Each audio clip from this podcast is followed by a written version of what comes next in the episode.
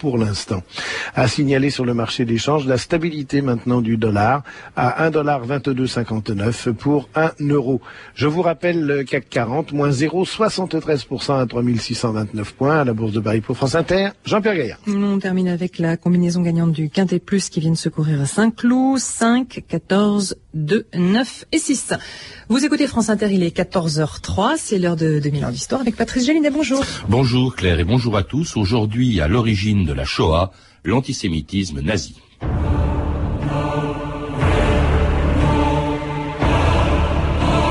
J'agis selon la volonté du Créateur Tout-Puissant. En me défendant contre le juif, je combats pour défendre l'œuvre du Seigneur. Adolf Hitler, Mein Kampf.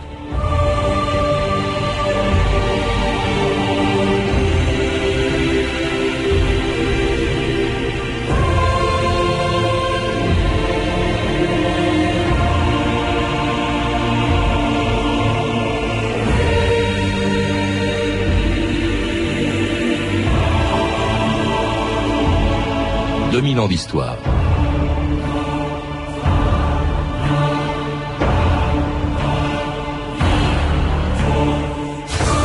Lorsqu'en 1945, les Alliés ont libéré les survivants des camps d'extermination, on sait que la plupart d'entre eux étaient incapables de raconter ce qu'ils avaient vécu. La Shoah était tellement impensable que personne d'ailleurs n'aurait pu les croire, et pendant longtemps ils ont gardé pour eux le massacre le plus monstrueux de l'histoire. Et si on connaît mieux aujourd'hui la machine d'extermination nazie et comment des millions de juifs ont été éliminés, on a encore du mal à comprendre pourquoi. Qu'est-ce qui, au mépris de toutes les valeurs et même des intérêts de l'armée allemande, a pu expliquer un crime sans précédent dans l'histoire de l'humanité? On savait pourtant que dès son arrivée au pouvoir, Hitler allait mettre en pratique ses théories antisémites. Écoutez le fondateur de la LICA à une réunion des anciens combattants juifs de la salle Wagram de Paris, Bernard Lecache, en 1933 on continue de voir des juifs arrêtés, promenés à travers la ville dans des costumes que l'on veut burlesques, amenés à la préfecture, et puis ensuite emmenés dans des camions, emmenés où cela? Dans des camps dits de représailles. Ceci, le gouvernement hitlérien ne peut pas le démentir, ce sont les consuls américains qu'ils l'ont écrit dans leur rapport. Philippe Burin, bonjour. Bonjour. Vous êtes historien, spécialiste de l'histoire du fascisme et du nazisme. On a souvent dit que pour justifier l'indifférence euh, des opinions publiques pendant longtemps devant la persécution des juifs, euh, qu'on les ignorait, euh, qu'on l'ignorait alors que ça se passait, qu'on ignorait plutôt ce qui se passait en Allemagne à l'époque. Or, on vient de l'entendre, ce, ces mots de, de Bernard Lecache datent de 1933, l'année même où Hitler arrive au pouvoir, et déjà, il dénonce les persécutions dont les juifs étaient victimes. Les persécutions antisémites du régime nazi était connu de tous. Euh, la presse euh, française, mais la presse des autres pays également, en, en, faisait abondamment état. Et il n'y avait pas le moindre doute sur euh, sur cet antisémitisme.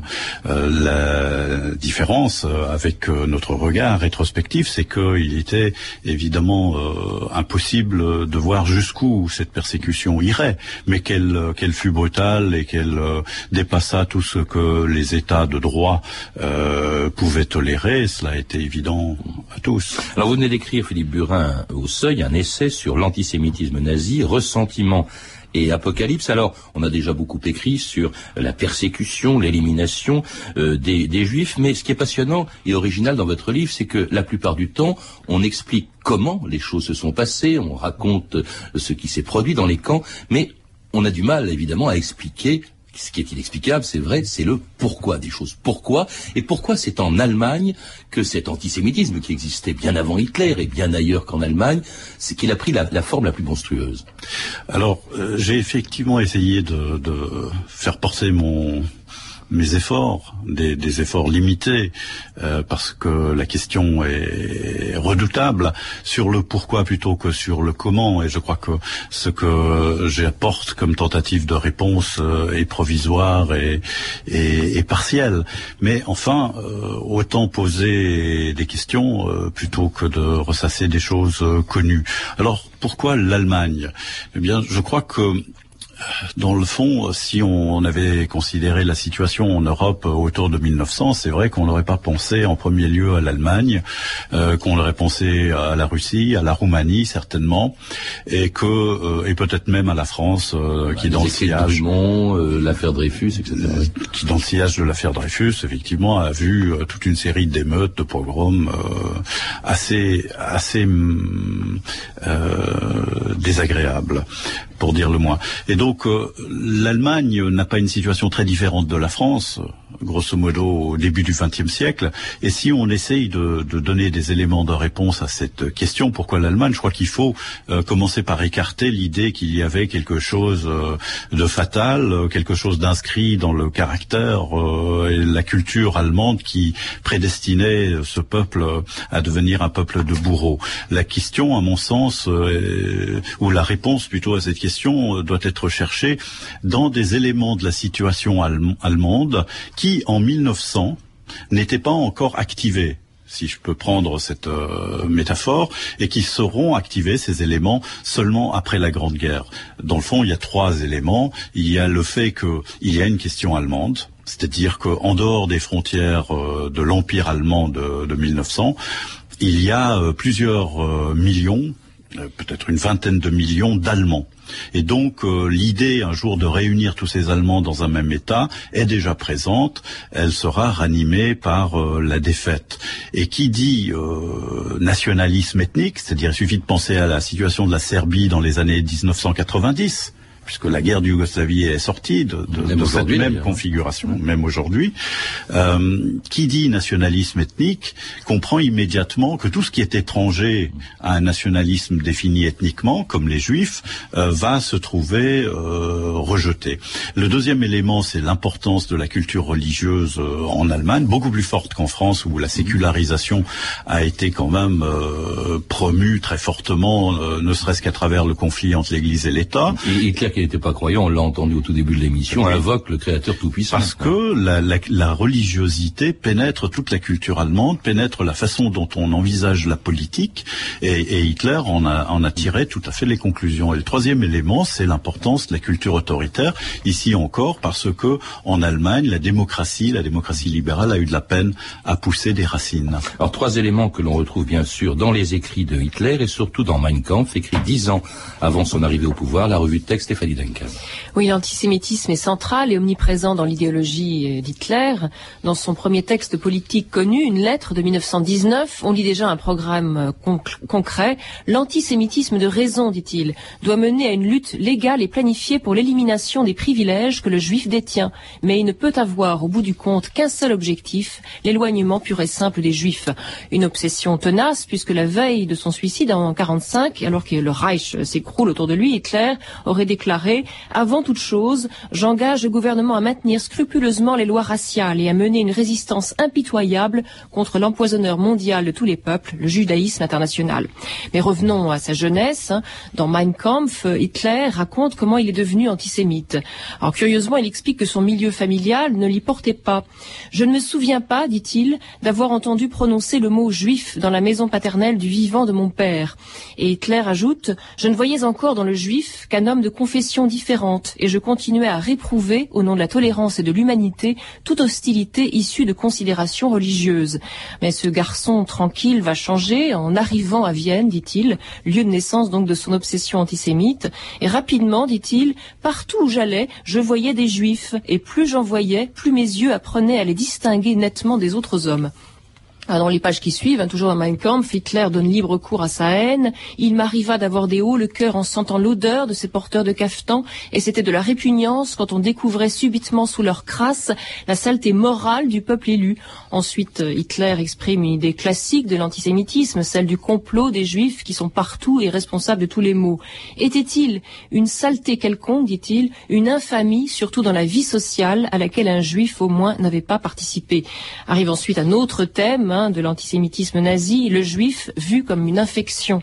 Sitôt, écrit Hitler, sitôt qu'on portait le scalpel dans un abcès de cette sorte, on découvrait, comme un ver dans un corps en putréfaction, un petit youtre tout ébloui par cette lumière subite.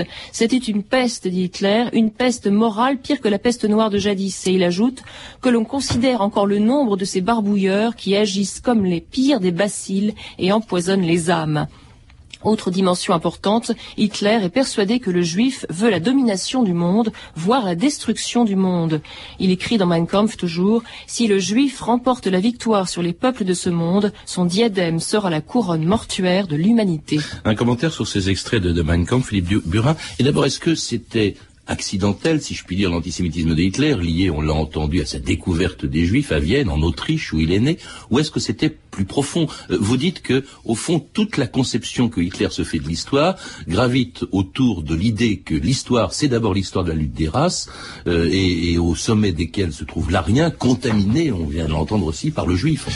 Alors, ce qui ressort très clairement de, de ces extraits, c'est la, la densité, la concentration de la haine antisémite de Hitler qui qui puise euh, très largement dans les, les, les, clichés existants. En ce sens, il n'invente rien.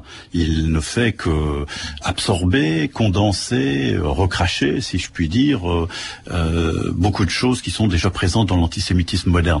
Savoir comment il est devenu antisémite, c'est un problème difficile puisqu'on a assez peu de sources. ce qui est intéressant, c'est comment il représente euh, sa conversion.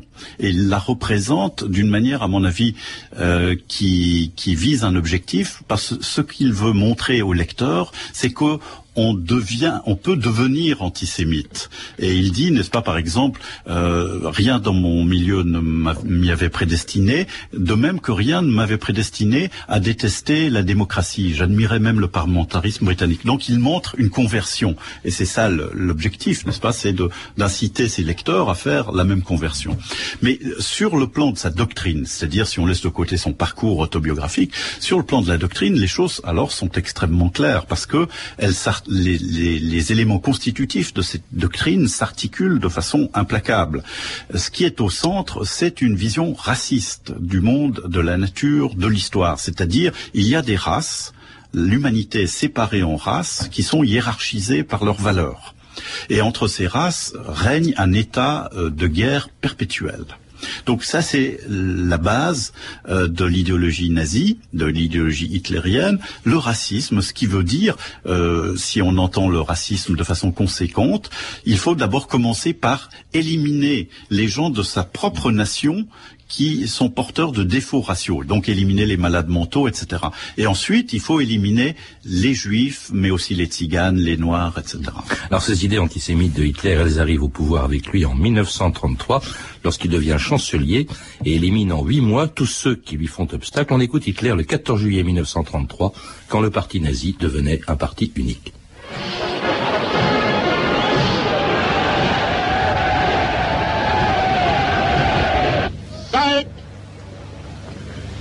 Vergangenen Jahre die Ernte eingeführt wurde, hat sich in Deutschland Il s'est produit en Allemagne un bouleversement d'ordre historique.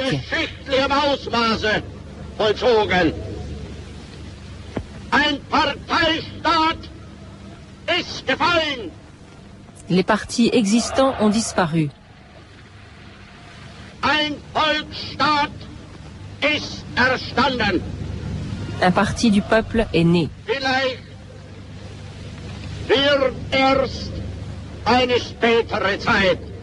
C'est dans l'avenir que pourra être jugée l'ampleur de l'évolution qui s'est produite durant ces huit derniers mois.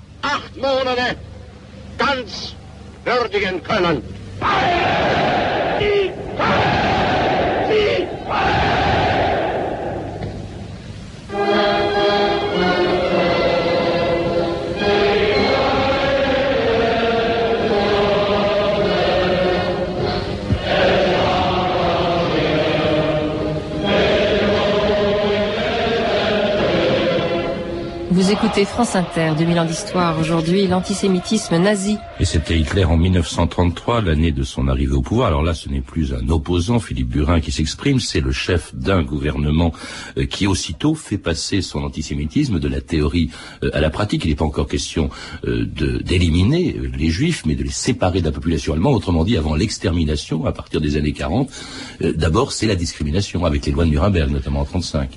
Oui, comme, comme on l'a entendu dans les extraits de Mein Kampf, l'objectif de Hitler dès le départ, et en ce sens on peut parler de programme, c'est l'éloignement des Juifs, c'est-à-dire leur élimination de l'Allemagne, des territoires que plus tard l'Allemagne contrôlera. Et cette élimination, elle va euh, prendre un certain nombre de formes successives, puisqu'il va procéder par étapes. Euh, ça va consister à éloigner les Juifs des services publics, euh, des professions liées aux services publics, euh, aux médias notamment, et puis puis en 1935, ça va être les lois de Nuremberg, l'interdiction euh, aux Juifs euh, d'épouser des, Allemands euh, ou même d'employer des Allemandes comme domestiques à leur service. Et puis en 1938, euh, ça va être l'arianisation, c'est-à-dire euh, l'exclusion de, de, de, tous les emplois, avec euh, en, en, point d'orgue la nuit de cristal. Oui, il y a des brutalités que, sur lesquelles le gouvernement ferme les yeux. Alors ça, c'est la politique de Hitler. Est-ce que c'est celle des Allemands? Vous dites qu'au fond, quand il a été porté au pouvoir démocratiquement, hein, 44% des Allemands ont voté pour le parti nazi en, en 1933, il n'était pas ces Allemands nécessairement antisémites. C'est pas l'antisémitisme qui les intéressait euh, dans le parti nazi. Enfin, pas, en premier, pas Ça n'était pas en, premier lieu, mais c'est comme euh, pour tous les partis d'extrême droite. Euh, je pense euh, à Le Pen. Euh, d'une certaine façon, c'est le même problème. Une fois que vous avez, de toute façon, les antisémites, les racistes, etc. chez vous, vous vous préoccupez d'attirer les autres. Mmh. Et donc Hitler a fait exactement la même chose.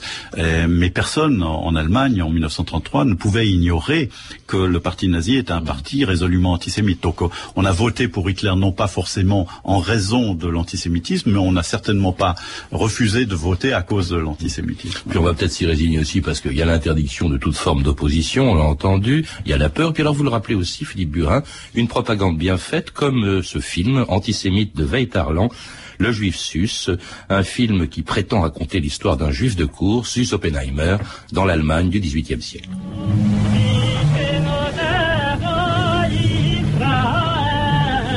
centaines que ces juifs s'installent. La population est sérieusement émue. Les on n'arrête pas de s'abattre sur Stuttgart. Tout ça, c'est cet Oppenheimer qui l'impose. Le juif a déjà mis la main sur la farine, la bière, le vin. Il nous traite comme du bétail. Il outrage nos femmes et nos demoiselles. Le scandale éclatera. Ne crains-tu pas que quelqu'un vienne et puisse t'entendre Est-ce que tu as peur d'un juif, Dorothée? Hier, en ville, il y avait un juif. Lévi qui surveillait toutes les barrières. Inlassable, il allait de pont en pont, courant tous les postes de douane. Voyons, contrôlant tout. Tout notre argent, il l'empochait. Tout l'argent des bourgeois, des paysans, allait dans ses sales pattes. Ah. Il n'y a encore rien à faire. Il faut être intelligent. Hum, les juifs le sont plus que nous, hélas. Non, leur manque de scrupules te le fait croire. Leur intelligence, c'est la ruse. Et c'est leur argent. Voilà ce que pouvaient entendre les Allemands et les Français occupés d'ailleurs au début des années 40. Alors il y a tous les trois ingrédients de l'antisémitisme euh, nazi, euh, Philippe Burin, le juif corrupteur de la pureté de la race aryenne, euh, qu'il domine par la puissance de son argent et qui ne produit, qui ne crée rien, mais qui se contente de piller les pays où il s'installe. Vous dites que ces trois éléments, la santé, la puissance et la culture, c'est vraiment les trois éléments justement de cet antisémitisme nazi, la façon dont il a pu être admis, entre guillemets, par les Allemands. Oui, je crois que le, le, point fondamental, c'est de ne pas partir de l'idée que les Allemands étaient antisémites euh, en 1925, comme ils le, le, seront en 1935 ou en 1940. Je crois que l'arrivée de Hitler au pouvoir marque un tournant majeur, non seulement parce que les nazis dorénavant ont la maîtrise d'un appareil administratif, de euh, mécanismes de propagande, etc., qui sont extrêmement importants, et aussi des mécanismes de socialisation à travers l'école, mais aussi parce que le régime nazi propose aux Allemands une nouvelle identité politique qui est fondée sur la santé, sur la puissance, sur la culture. Et les Allemands, dans la mesure où ils euh, admettent euh, ces éléments de l'identité politique euh, du nouveau régime, admettent aussi l'antisémitisme qui est le pendant de ces trois éléments. Autrement dit, seuls les juifs sont à la, sont l'opposé absolu à la fois de euh, la, la puissance de la santé et de la culture. Les tziganes, par exemple, ne sont l'opposé que de la santé mais ils ne représentent en rien un danger pour la puissance ou pour la culture. Donc c'est ici, à mon sens, que se fait le, le passage, euh, l'absorption, si vous voulez, progressive par les Allemands euh, de l'antisémitisme nazi, à travers leur acceptation de l'identité positive entre guillemets que leur offre le régime, un régime qui euh, réussit euh, dans un certain nombre de domaines à redonner le plein emploi, à redonner un statut de grande puissance, à redonner un, une apparence de culture, c'est-à-dire en utilisant euh, effrontément la culture classique allemande comme s'ils l'avaient créée. Alors ça s'explique et ça sert à justifier l'élimination de la discrimination des juifs, mais pas encore leur, leur extermination. Elle ne commence sera qu'après la guerre, vous le rappelez, Philippe Burin, et après un discours notamment de 1939 dont vous parlez beaucoup, euh, où Hitler, le 30 janvier 1939, menace les Juifs. Mais il reste encore très vague sur le sort qu'il leur réserve. Oui, il reste. Un discours important selon vous, parce que vraiment vous l'expliquez dans le détail. Oui, parce que ici on voit se nouer les deux éléments essentiels euh, euh, de l'antisémitisme nazi et ce qui fait sa particularité par rapport aux autres formes d'antisémitisme présents un peu partout en Europe. C'est que c'est d'une part un antisémitisme qui est fondé sur un ressentiment profond, c'est-à-dire les juifs euh, sont les voleurs, les, les, menteurs, les corrupteurs, mmh. etc. Et donc il faut euh, s'en débarrasser. Et c'est en même temps un antisémitisme apocalyptique, c'est-à-dire que ce qui oppose les juifs aux Allemands, c'est une lutte à mort. Mmh. Et donc dès que le régime nazi trouve devant sa route des obstacles, il les impute ces obstacles immédiatement mmh. aux juifs. Et donc ce, ce, cette combinaison entre le ressentiment euh, des Allemands et, et, et l'apocalypse que dessine Hitler, je crois que c'est ça qui va être fatal. Oui, parce que dans ce discours, euh, en fait, il s'adresse aux puissances occidentales et il les menace, si elles entrent en guerre, nous sommes en 39, au fond, d'éliminer les Juifs. Sans préciser comment, euh, ça peut être par euh, le départ qui a été envisagé euh, vers des, dans... des pays euh, comme Madagascar, etc. Oui, mais dans, cette, dans ce passage-là, il parle vraiment de leur extermination. Mmh. Comme il a parlé juste auparavant de, de leur envoi dans une, dans un territoire lointain, on, on, doit entendre extermination au sens physique. Et, et je crois qu'ici, on voit se nouer quelque chose euh, qui est inclus dans la vision euh, hitlérienne dès le départ, c'est-à-dire si le but est l'éloignement des cet éloignement peut se réaliser de plusieurs façons. Il peut se réaliser par l'émigration forcée ou volontaire, peut se réaliser par la transplantation, c'est-à-dire un transfert de population ailleurs, ou ça peut se réaliser par l'extermination.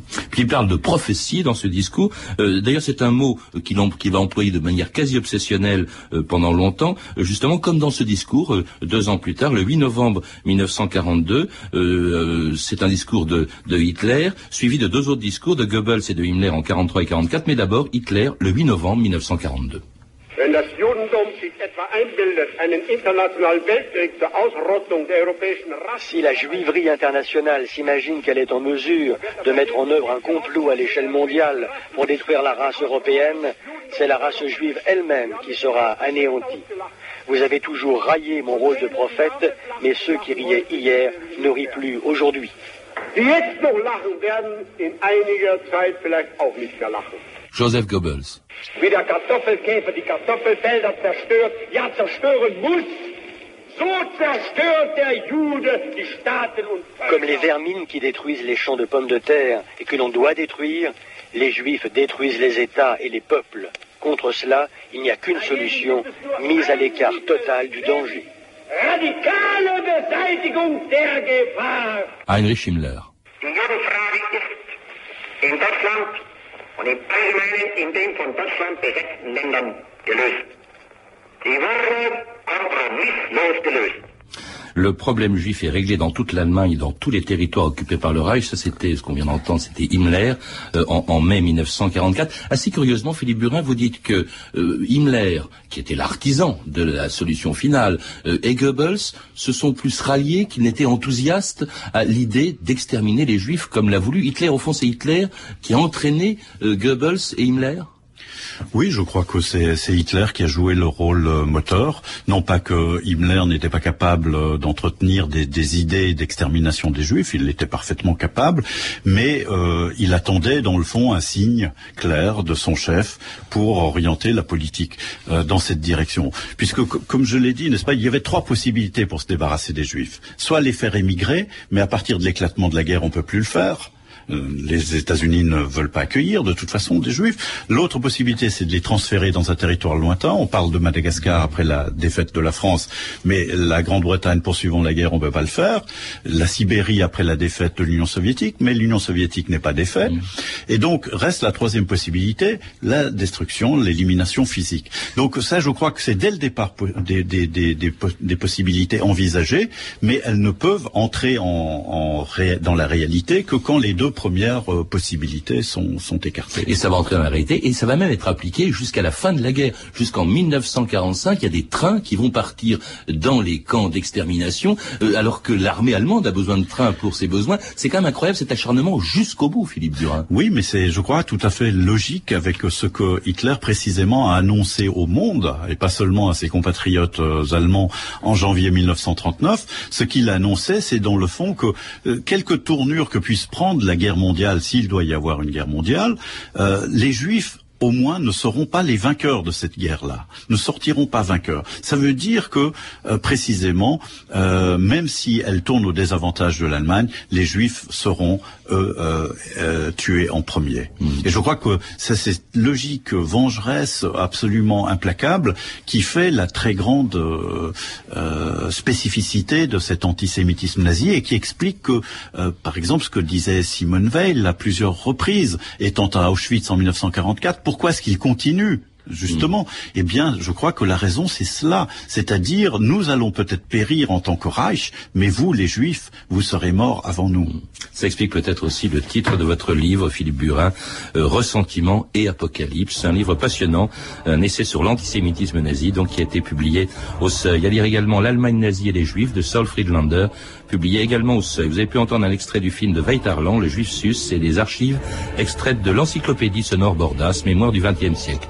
Vous pouvez retrouver ces renseignements en contactant les services des relations avec les auditeurs au 0892 68 10 33, 34 centimes d'euros la minute ou consulter le site de notre émission sur franceinter.com. C'était 2000 ans d'histoire. Merci à Alain Armstrong et Jean-Philippe Jeanne.